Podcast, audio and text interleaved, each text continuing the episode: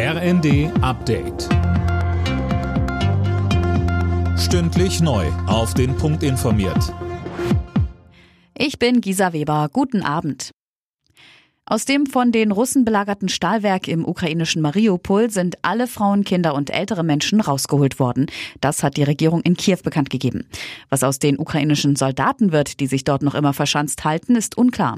Es soll diplomatische Vermittlungsversuche geben, um die Militärs zu retten. In Moskau laufen unterdessen die Vorbereitungen für die große Militärparade zum Sieg über Nazi-Deutschland am 9. Mai. In der Ukraine wird davor gewarnt, dass die Angriffe der Russen vor diesem symbolträchtigen Tag noch zunehmen könnten. Der Krieg in der Ukraine macht sich auch im deutschen Schulsystem bemerkbar. Inzwischen wurden mehr als 90.000 ukrainische Kinder und Jugendliche an den Schulen aufgenommen, sagte Bundesbildungsministerin Stark-Watzinger der Rheinischen Post.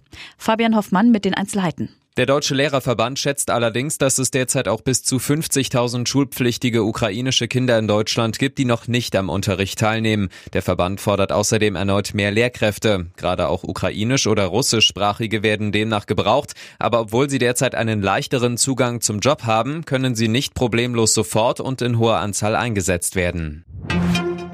SPD-Chef Klingbeil hat eine Neuausrichtung bei der Ostpolitik seiner Partei angekündigt. In der Welt am Sonntag gestand er ein, man habe sich zu stark auf Russland konzentriert. Mehr von Eileen Schallorn. Mit Blick auf das Ende des Kalten Kriegs will sich zwar Klingbeil die Ostpolitik von Willy Brandt nicht schlecht reden lassen, er gesteht aber Fehler im Umgang mit Russland ein, vor allem nach der Besatzung der Krim 2014. Allein an der SPD hätte das aber nicht gelegen. Die Politik insgesamt müsse jetzt daraus lernen, auch mit Blick auf die künftigen Handelsbeziehungen etwa mit China und seiner Technologie, um nicht erneut in eine Abhängigkeit zu geraten, wie es mit Russland und den Rohstoffen der Fall war. In der Fußball-Bundesliga hat sich Bayer Leverkusen das Ticket für die Champions League in der kommenden Saison gesichert. Bei der TSG Hoffenheim war die Werkself mit 4 zu 2 erfolgreich. Die Berliner Hertha ist nach dem 1 zu 2 gegen Mainz noch nicht endgültig gerettet.